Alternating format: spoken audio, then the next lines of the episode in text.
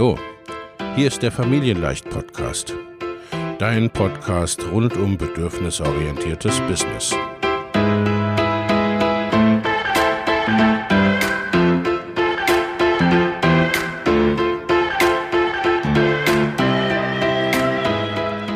Für Mütter und vielleicht auch Väter, die ihr Leben und ihr Business im Einklang mit sich selbst und ihrer Familie gestalten wollen. Familien leicht eben. Und das auch im Business.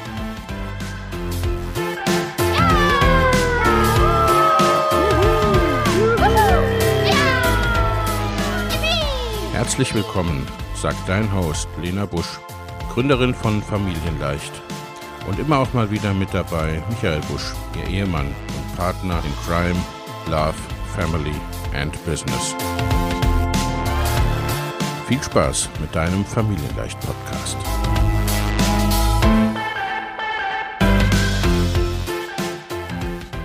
Hallo und herzlich willkommen zu einer weiteren Folge des Familienleicht Life and Business Podcast. Macht dir dein Business richtig Spaß? Fühlt es sich gut oder sogar leicht an? Kommst du in deiner Selbstständigkeit voran, ohne ständig mehr zu arbeiten? Viele können das nicht von sich bzw. ihrem Business sagen. In dieser Podcast-Folge schauen wir uns die Hauptgründe an, warum du mit deinem Business nicht wirklich vorankommst, es sich schwer anfühlt oder du noch nicht den Erfolg hast, den du dir wünschst. Der Grund sind ein paar ganz bestimmte Fallen, in die die meisten Online-Unternehmerinnen tappen. Die allermeisten Dinge, die dein Business schwerfällig machen, gehen auf einen dieser Gründe zurück. Also schauen wir sie uns an. Bist du bereit? Die sieben Fallen, in die die meisten Online-UnternehmerInnen tappen. Die erste Falle. Tun, was nicht zu dir passt. Ich muss das machen. Vorbereitungen und Tun fühlen sich anstrengend an, verbrauchen Energie. Die erste Falle ist etwas, was wohl alle kennen. Da sind Sachen, bei denen du siehst, das machen irgendwie alle um dich rum in deiner Branche, gefühlt auf Instagram oder das hast du irgendwo gelernt, diese Strategie in einem Kurs oder ähnlichem. Oder vielleicht hat es dir sogar ein Mentor oder eine Mentorin so gesagt, dass du das so machen sollst. So oder so, es verursacht in dir das Gefühl, ich muss das machen. Kennst du das? Dieses Gefühl kommt meistens dann auf, wenn du etwas tust, das nicht zu dir passt. Dinge, die du, wenn du ehrlich zu dir selbst bist, nicht machen würdest, ohne den Gedanken, das gehört dazu, das macht mich erfolgreich, das bringt mich weiter. Also tust du sie rein zweckgebunden. Und verstehe mich nicht falsch an dieser Stelle. Es gehört dazu, auch Dinge zu tun, die sich irgendwie nicht so komfortabel anfühlen. Dein Business kommt auch mit Bestandteilen, die jetzt irgendwie nicht der Traum deiner schlaflosen Nächte sind, aber sie müssen gemacht werden.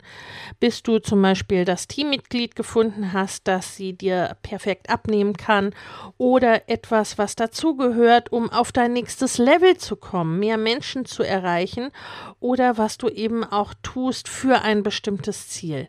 Diese diese Dinge meine ich nicht.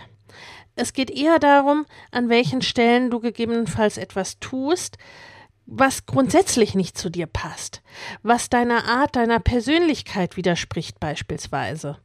Im Marketing, in deinem Job oder Business als solchem, als Produkt, in der Art und Weise, wie du launchst. Beispiele dafür gibt es viele. Beispielsweise, wenn du denkst, du musst unbedingt Wochenendseminare machen, obwohl dir das als introvertierter Person vielleicht gar nicht entspricht. Oder du es zwar schon genießt und auch gut machst, aber hinterher zwei Wochen Erholung brauchst. Das sollte dann vielleicht eher ein besonderes Goodie sein, einmal im Jahr und nicht unbedingt dein Daily Business. Oder wenn du viel im 1 zu 1 arbeitest, aber merkst, das zieht dir unglaublich Energie, auch wenn du deine 1 zu 1 Kundin liebst. Oder du machst eine große Challenge mit tausenden TeilnehmerInnen, aber kommst gar nicht in den Austausch, kommst gar nicht in Verbindung mit deinen TeilnehmerInnen. Oder du machst Videos, weil alle sagen, die bringen dir die meiste Reichweite, aber du hast Videos schon immer gehasst und machst sie ganz widerwillig. All das, was du tust, was nicht zu dir passt, merkst du in aller Regel daran, dass sich Vorbereitung und Tun schon anstrengend anfühlen, teilweise auch lange, lange dauern, egal wie oft du es schon gemacht hast, und meistens zieht es dir auch Energie. Die zweite Falle ist die Freelance oder hm, im weiteren Sinne auch Einzelarbeitsfalle. Angestellte, Freelancer, Freiberufler, ne, alle, die stundenbezahlt sind. Das heißt, Teilzeitarbeit bedeutet auch Teilzeiteinkommen. Auch Coaches, TherapeutInnen, die Stunden verkaufen, fallen gegebenenfalls hier runter. Denn ne, das betrifft alle, die, wie es im Online-Business-Jargon so schön heißt, ausschließlich ihre Zeit gegen Geld tauschen. Es sind Freelancer und FreiberuflerInnen, alle, wo es ähnlich wie im Angestelltenverhältnis auf Stundenbasis und Stundensatzbasis läuft von der Tätigkeit und von der Abrechnung her. Eben auch, ne, wie gesagt, Coaches und TherapeutInnen, die Stunden verkaufen im weiteren Sinne. Das kann natürlich ein gewünschtes, geplantes, gewähltes Geschäftsmodell sein. Dann ist alles in Ordnung.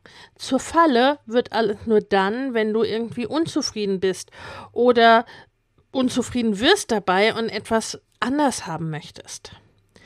Das bedeutet, ne, ähm, dieses, diese, diese Freelance-Falle und Einzelarbeitsfalle, Teilzeitarbeit in Stunden gerechnet, bedeutet auch Teilzeiteinkommen.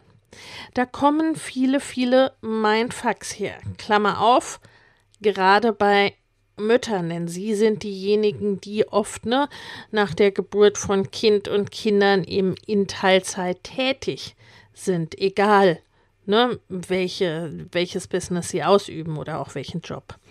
Also sprich die Annahme, dann geht eben dieses und jenes Einkommen nicht, denn schließlich habe ich äh, ja auch nur x Stunden Zeit zur Verfügung. Der Haken bei dieser Sache ist ja, wenn du rein auf Stundenbasis und Stundensatzbasis arbeitest, deine einzigen Möglichkeiten, dein Einkommen zu erhöhen, sind entweder mehr Stunden arbeiten oder deinen Preis pro Stunde zu erhöhen. Beide Möglichkeiten sind meistens irgendwie in irgendeiner Form limitiert. Die Zahl der Stunden, die du maximal arbeiten kannst, die ist es in jedem Fall, die ist in jedem Fall limitiert. Und die einzige Möglichkeit, die du bei diesem Modell oder bei dieser Falle letztendlich skalieren kannst, ist ebenfalls wieder Manpower. Also sprich, ne, dann irgendwann nicht mehr deine eigene, sondern dass du über Leute skalierst, ne, dass du dir ein Team aufbaust, äh, das deine Tätigkeiten für dich tut und somit andere Personen statt deiner selbst die Freelance-Tätigkeit ausführen. Oder eben du selbst im Kleinen, wenn du Coach, Trainerin oder Beraterin bist, indem du auf eine kleine Gruppe statt eins zu eins Betreuung gehst. Ne? Das wäre so das Maximale, was du dann in diesem Moment skalieren kannst. Viele Selbstständige starten mit diesem Modell. Aber viele führen das auch für immer aus und nicht alle davon freiwillig. Ne? Also immer, ne, was du freiwillig tust äh, und selbst gewählt, das ist keine Falle. Aber ne, auch hier ist es so, ähm, dass viele das eben nicht dauerhaft freiwillig machen, sondern weil sie keine Alternative kennen.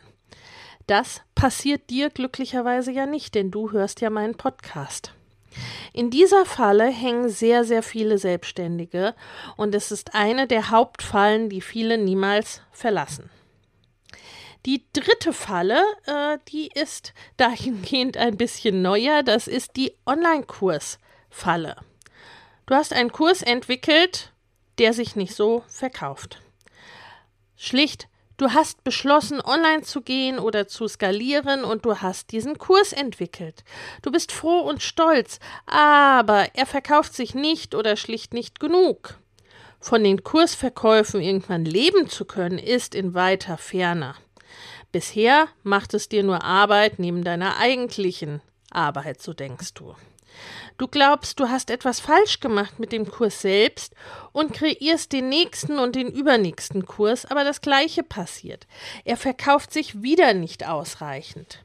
Die Gründe sind eigentlich immer die gleichen. Viele Selbstständige lieben das Kreieren und vergessen, das Verkaufen und Vermarkten zu planen. Oder entwickeln schlicht an der Zielgruppe vorbei ihr Produkt alleine im stillen Kämmerlein.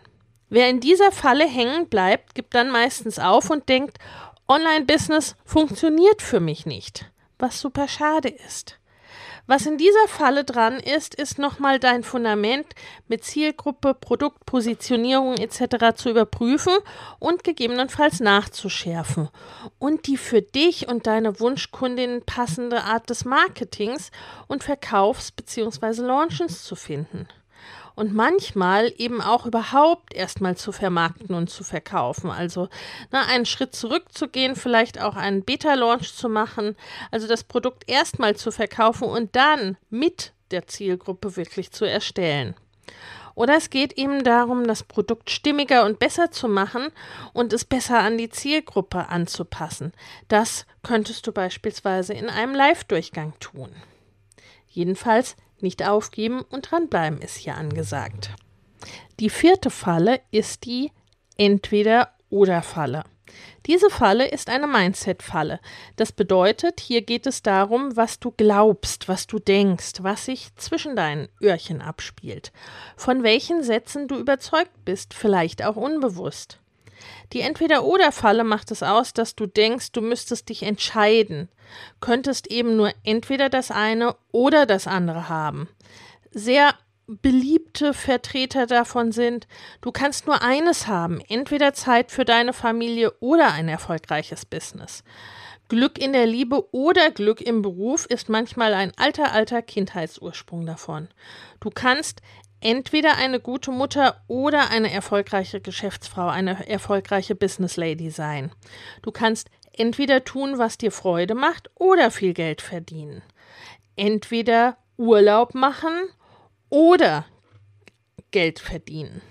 Du kannst entweder reich sein oder glücklich, entweder reich sein oder ein guter Mensch sein. Das sind nur einige kleine, wenige Beispiele und du siehst schon dabei, hier ist es sehr, sehr vielfältig.